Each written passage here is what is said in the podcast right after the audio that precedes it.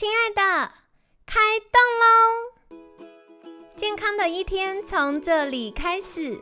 本节目由好时好时提供。开始之前，别忘了订阅、分享以及追踪好时好时粉砖和 IG。若想帮助心爱的人变健康，也欢迎一起加入健康管理师证照班的行列。有想听的主题或推荐的来宾，也欢迎来信许愿哟。让凯西陪你一起吃早餐，聊健康。嗨，欢迎来到凯西陪你吃早餐，我是你的健康管理师凯西。今天呢，很开心邀请到凯西的好朋友，健康加速器执行长张义尧营养师，Tony 早安。凯西早安，各位听众朋友，大家好，我是营养师 Tony。好的，嗯，我觉得很有趣，是地中海饮食里面很强调好油，好油，对，或者是很多民众可能对地中海饮食的第一个印象就是橄榄油，嗯，对。那这个好油要怎么吃呢？是不是可以邀请 Tony 跟我们介绍一下？好的，其实好油在地中海饮食真的占了一个蛮大的比例哦。为什么呢？因为一般我们在学校学营养学说啊，预防心血管疾病最好油脂占百分之三十甚至二十五就好。但是地中海饮食的油脂居然占到百分之四十啊！但是它的居民们却有相对低的肥胖、三高以及失智症的罹患率。好特别哦。对，所以油不可怕哦，大家油真的不可怕，而是我们要懂得如何选择到好的油。对的油，这个才是让我们又能够兼顾美味又兼顾健康的最重要的一个元素。好，那第一个我们先讲一下橄榄油哦，大家都知道地中海饮食好像什么都用橄榄油在做，对不对？对呀。那但是坊间怎么选橄榄油？橄榄油一瓶五百沫。有那种两三百块的哦，那也有两三千块的。哦。对，那个价差很大，那个价差非常非常大哦。所以其实橄榄油也的确也有分好坏，不是写着橄榄油三个字就一定是高品质的好油哦。那首先帮大家破解第一个迷思，就是冷压出榨。冷压出榨不是很厉害吗？我看那个每个瓶子上都。盖一个章写冷压出榨就卖很贵，这样没错没错哈。但是今天托尼营养师要告诉大家，冷压出榨这四个字根本就是基本的，根本就是还算蛮基本的啦。冷压的意思啊，它就是说橄榄从呃橄榄对橄榄从采收制油到装瓶，全程都在二十七度以下，就是所谓的呃冷压的条件。然后初榨就是橄榄的果实榨出来的第一道油，就叫做初榨。好那呃，所以说我举另外一个例子好了，大家可能比较有感觉哦。比方说，我们现在到超级市场去买了一篮柳丁。这个柳丁放在那个冷藏柜里面，是不是二十七度以下？对，没错嘛，哦，所以我把柳丁带回家之后，对切开来，把它榨出柳丁汁，这一杯就叫做冷压初榨柳丁汁。听起来好高级，听起来很高级，对不对？所以它符合冷压初榨的条件哦。但是这杯柳丁汁，它酸不酸，甜不甜，味道好不好，新不新鲜，是因为它放在冷藏冷压吗？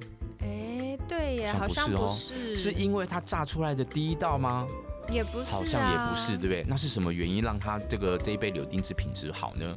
很简单，就是柳丁新不新鲜。对，所以橄榄油也一样哦。它虽然是冷压，但是虽然是初榨，但是如果它的橄榄的果实已经有点过熟了，甚至在搬运的过程当中已经碰撞了，已经破掉了、发酵了，甚至腐败了，它也是冷压，也是初榨哦。但是榨出来油肯定有不好的风味。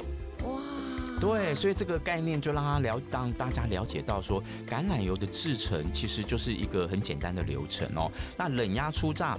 如果是初榨的油，它必定是冷压。为什么？因为橄榄的果实当常在十月、十一月的时候就采收，所以在欧洲，在地中海的这个气候，那个时候大概只有十几度，所以绝对都是冷压。初榨的油绝对都是冷压。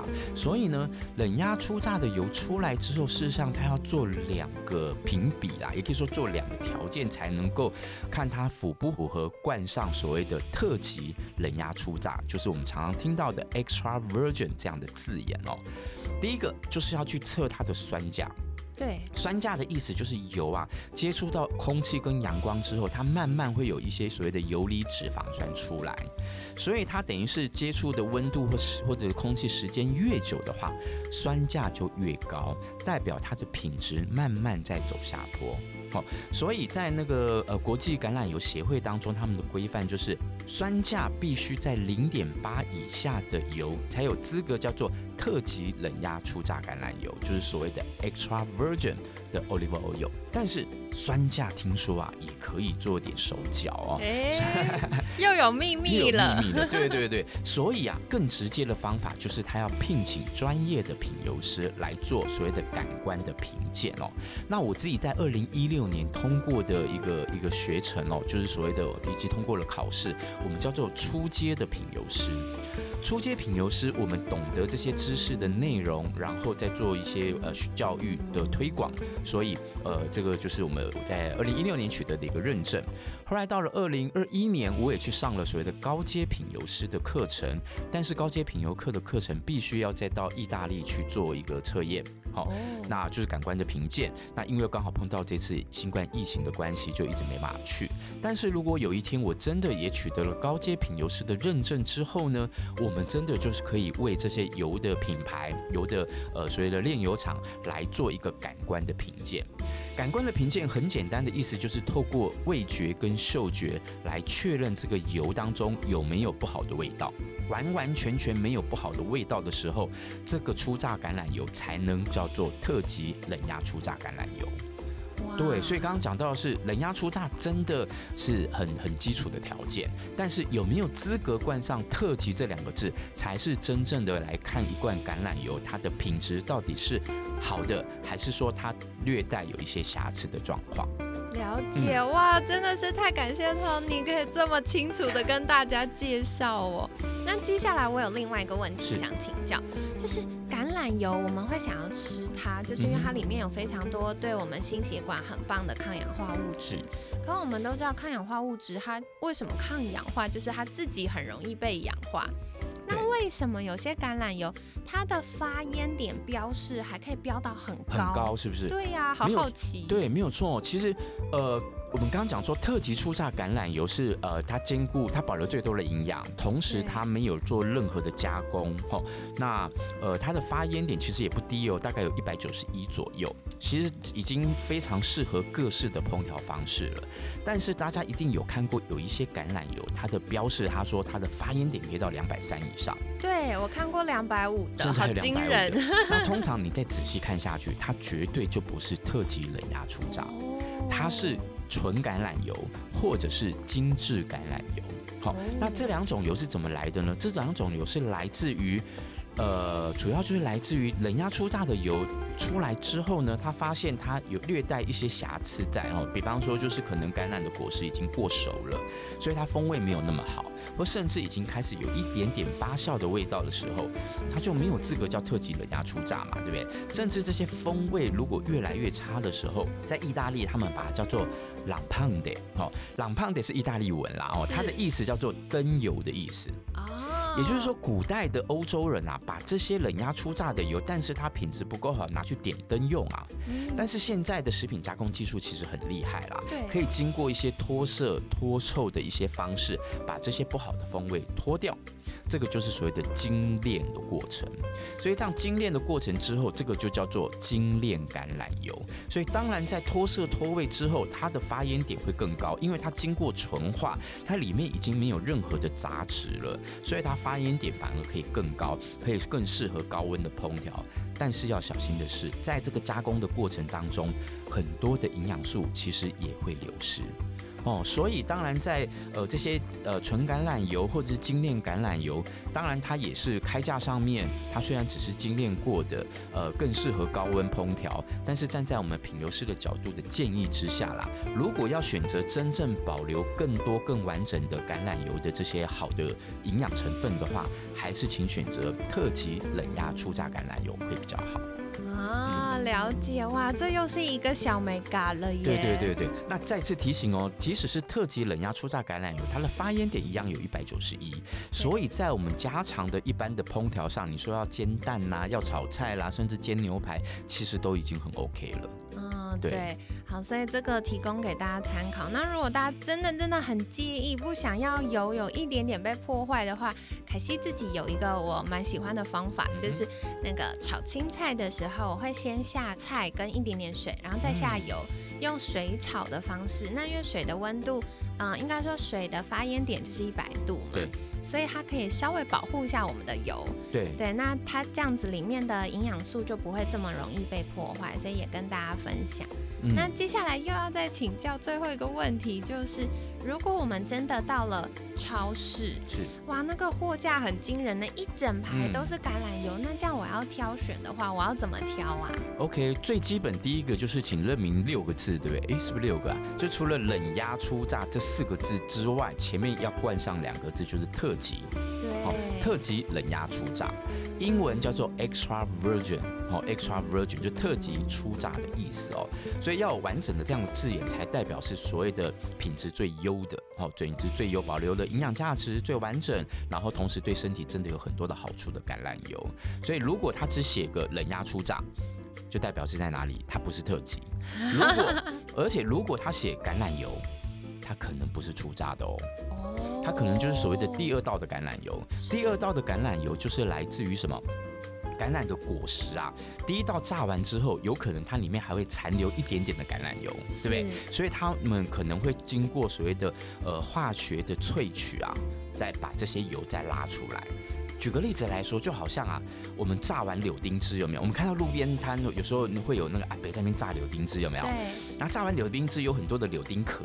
就放在旁边的纸箱里面，然后结果傍晚就有个厂商把这些纸箱里面的柳丁壳载回去，然后隔天他也做出了柳丁汁出来。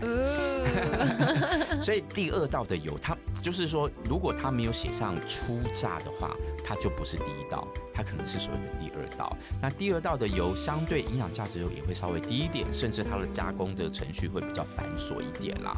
啊，当然也都是应该说也都是符合卫生挑选合法的，可以在开价上面让。大家选择没有错，那只是说，如果大家想要追求橄榄油对身体的这些健康上的好处，同时保留了更多的它的原本的风味跟营养价值的话，请选择六个字：特级冷压初榨橄榄油。啊，太好了！所以这个是蛮简单的方法，对对，大家可以很容易辨认，因为呃，像一般我们在买这种开架式的。这个橄榄油，我们没有办法像品油师一样啊，闻闻看呐，尝尝看啊，没有办法。是，但是我们可以就是从外观辨认。对对对，所以从外观辨认，当然品名是一个，再来它。瓶子一定是玻璃瓶，一定是深色玻璃瓶。Oh my god！我之前塑胶瓶。对，我之前看过有那个透明塑胶瓶一大桶的橄榄油，吓歪。那个通常都是精致过的橄榄油，它真的它真的很很耐啦。我说很耐的意思是说，它因为精致过，没有任何的杂质在里面，所以它也不怕光，也不怕热，所以它才敢用透明的包装。对对对，所以这个是大家留意的。对，所以。深色玻璃瓶，深色玻璃瓶啊，当然现在也有一些可能它的分量比较大一点，它会用铁的桶子或金属的桶子，那个也 OK，至少它可以完全的隔绝掉光跟热。是是。对，那如果再更精细，要再挑选一点的话，其实还可以再看看它的酸价。刚刚讲到说零点八以下的酸价都是呃有符合标准的。对。那有些品牌它可能更积极，他们说，哎，它的酸价可能只有零点三、零点二，那很可能就是它在制成上面来讲，它可能诉求。说哎，果实采收下来，它在半天、十二小时甚至六小时就做成油了，所以它当然又更更缩短了它接触到阳光跟空气的一个一个风险在。哦，所以这个也是小细节可以看一下。那还有几个迷思啦，就是也是提醒的是，比方说，呃，通常好的油，它的标示大概都是一年半到两年的一个保存期限。哦，所以如果它标三年以上，有可能就不是出榨喽。再仔细看一下，然后再来一个橄榄油的保存呢，就不需要放冰箱，我们只要放在呃，就是就是阴凉处就好。哦，因为放在冰箱很有可能它就比较容易会结晶。对。结晶之后，你要让它再退冰，然后再使用，然后再放冰箱，这个反。反复复的过程会容易吸湿气，吸了湿气，它就容易呃造成这个保存比较不好的状况。嗯好的，所以感谢 Tony 跟我们分享很多选油的小撇步这件事啊，可惜真的觉得很重要。我太常到客户家就一对一咨询的客户，然后呃，大部分大家都很重视健康，才会寻求一对一咨询嘛。那唯一或最常发现都是油品的挑选，好，所以大家呃，过往我们有很多对于油的。概念挑选的概念都是从电视广告来的，对对。那现在就感谢 Tony 这么详细的告诉我们，从呃名称，然后到保存期限，到酸价等等，都是我们可以留意的项目。那另外的话呢，嗯，我觉得大家如果真的不知道饮食要怎么做，或者是啊这个油要怎么挑选的话。